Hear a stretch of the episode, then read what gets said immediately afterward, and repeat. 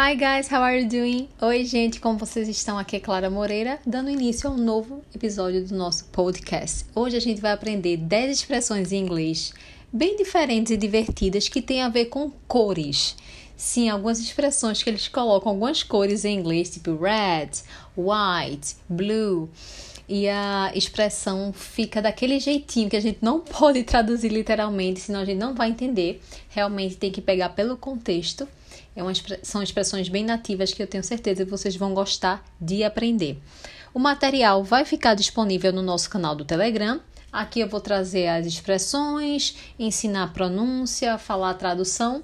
Mas no material do Telegram vocês vão ter essas frases, essas expressões disponíveis com a respectiva tradução e o exemplo também. Então vamos começar. A primeira é gray area, que significa área cinzenta, quando não há uma opção claramente certa ou errada. Exemplo: There's actually some gray area here. Existe aqui uma certa área cinzenta. A segunda expressão é white lie, que traduzindo literalmente ficaria mentira branca, que é o que a gente chama de mentira inofensiva. Então, o exemplo seria: A white lie is still a lie. Uma mentira inofensiva ainda é uma mentira. A expressão número 3 é see rat, que eu até trouxe essa expressão em um dos posts no meu Instagram, que significa se irritar. Exemplo: When I see red, the claws come out. Quando eu me irrito, as garras saem, aparecem. Red eye, olho vermelho. O que significa isso? São aqueles voos aéreos que decolam após a meia-noite. Então, o exemplo seria: I have to catch that red eye tonight. Eu tenho que pegar aquele voo noturno hoje. A quinta expressão é have a green thumb. Se a gente fosse traduzir literalmente, seria ter um dedo verde, um dedão verde. Isso significa ser bom com as plantas, levar jeito para a jardinagem. Então, um exemplo: You must have a green thumb. Você deve ter muito jeito para jardinagem. A expressão número 6 também com green é the green light. É como se fosse a luz verde, que significa permissão.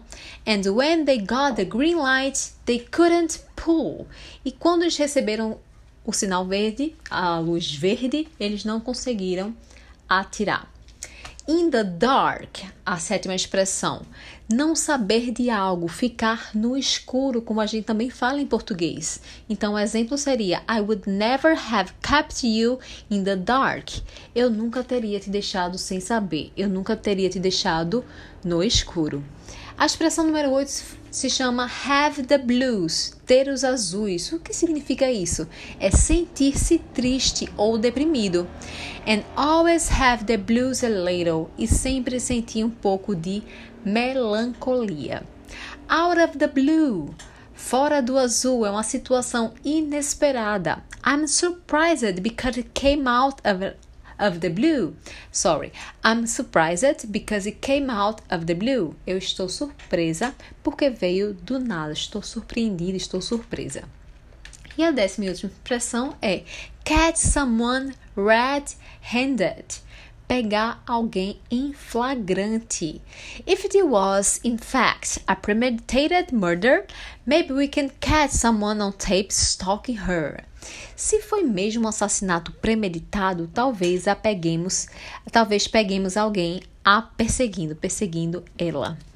Então, gente, é isso. São algumas expressões que são bem interessantes para vocês colocarem no vocabulário de vocês do dia a dia. Por quê? Porque essas expressões que não têm uma tradução literal em português são aquelas expressões bem nativas e se você utiliza ela na sua fala, sua fala vai ficar cada vez mais fluida. Então não se esqueçam de conferir esse material no nosso canal do Telegram e qualquer dúvida estou à disposição no meu Instagram Clara a Moreira a. É isso, um beijo e até o próximo episódio do nosso podcast.